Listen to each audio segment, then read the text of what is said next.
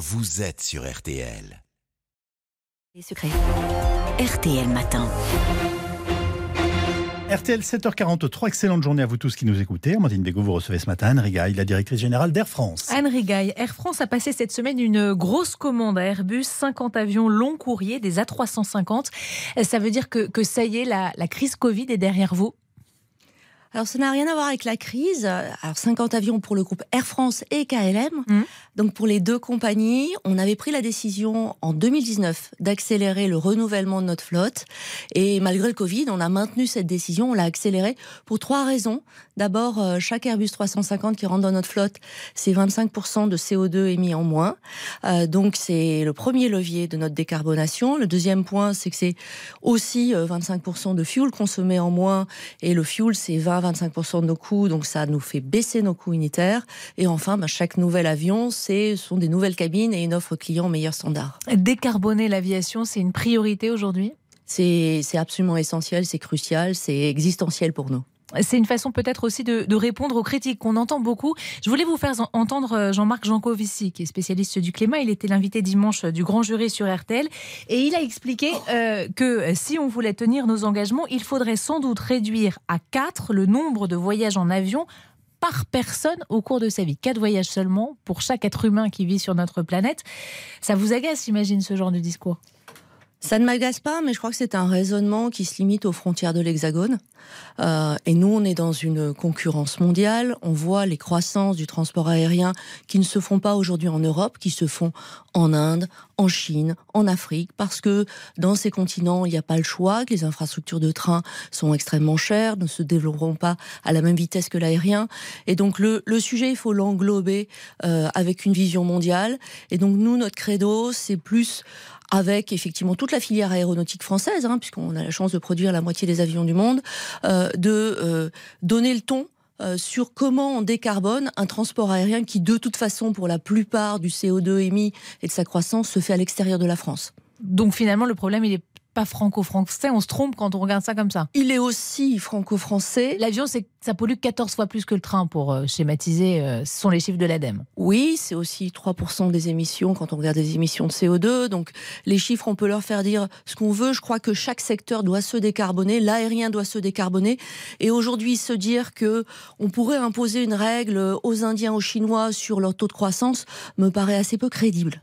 Le gouvernement a finalement renoncé à augmenter la, la taxe sur les billets d'avion. Ce sont les aéroports, euh, ça a été rendu public hier, qui devront euh, être mis à pour financer notamment le transport ferroviaire.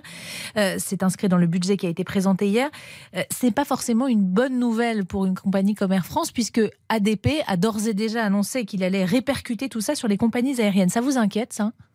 Alors oui, c'est pas du tout une bonne nouvelle, puisqu'effectivement, euh, nous savons que les aéroports euh, déverseront ces surcoûts sur les compagnies euh, aériennes.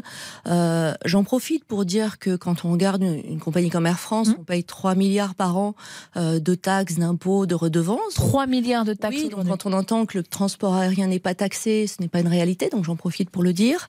Euh, ce qui nous pose problème dans ce projet de loi, c'est que seuls les gros aéroports seront concernés, Euh, donc les aéroports parisiens, Roissy, Orly, les gros aéroports de province, sur lesquels Air France, mais aussi l'ensemble des compagnies françaises opèrent majoritairement, alors qu'un aéroport comme Beauvais, sur lequel une low-cost étrangère opère, ne sera pas concerné parce qu'il n'a pas le niveau d'activité et de chiffre d'affaires. Donc ça, ça nous pose un problème. On veut une dire- balle dans le pied, en fait, dans le pied des Oui, compagnies françaises dans en tout le cas. pied des compagnies françaises. Quand on regarde les niveaux de trafic depuis 15 ans, euh, le poids des compagnies françaises, du pavillon français, régresse d'année en année.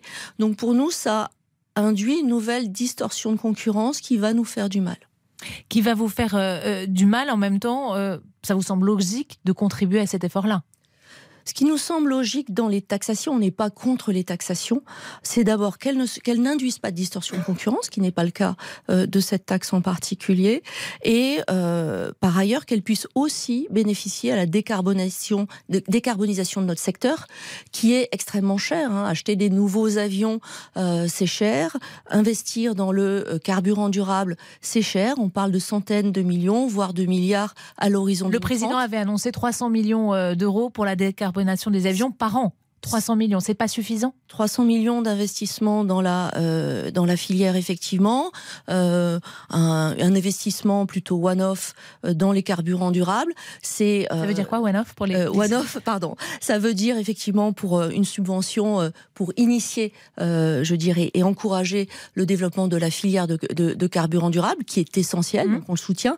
Et ces annonces, on, on les a accueillies avec avec beaucoup de positifs. Pour autant, quand on regarde les chiffres euh, d'investissement nécessaires pour décarboner une compagnie aérienne et nous croyons à la mmh. capacité de, de, de, décarboner notre industrie.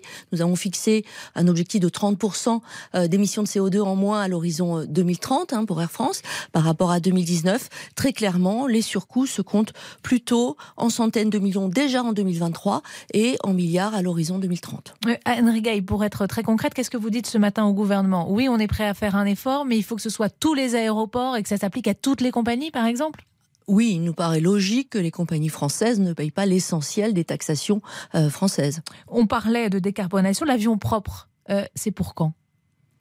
Alors l'avion propre, euh, déjà il existera plutôt sur des courtes distances, donc plutôt du moyen courrier, donc en électrique ou en, hydrogène. Ce n'est pas tout de suite et c'est pour ça qu'aujourd'hui on essaie d'activer les leviers qui sont immédiatement disponibles. Je vous citerai rapidement les trois essentiels le renouvellement de la flotte. Mmh. Et là, un milliard d'euros d'investissement par an, on peut difficilement aller plus vite mmh. que ce que nous faisons.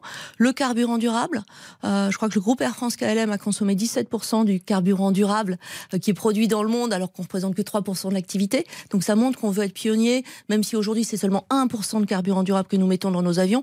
À l'horizon 2030, on veut en mettre 10%. Et puis les copilotages avec des pilotes très engagés pour réduire leur consommation à chaque fois que c'est possible. Et des formations euh, particulières. les avions, en attendant, effectivement, volent avec du, du carburant qui est moins propre, moins durable. Euh, ça, pèse, euh, les prix du carburant, ça pèse sur votre activité. On en parle beaucoup pour les automobilistes, on en a moins parlé dans l'aviation, c'est le cas? Absolument, c'est 20 à 25 de nos coûts. Donc effectivement, en ce moment, le fuel euh, est en train de remonter. et oui, ça pèse dans nos, dans nos coûts. Bon, j'additionne donc vous, vous, me disiez quelques euros sans doute après la taxe sur les aéroports, le prix du, carburant qui augmente. À quelle échéance il faut voir nos billets d'avion augmenter?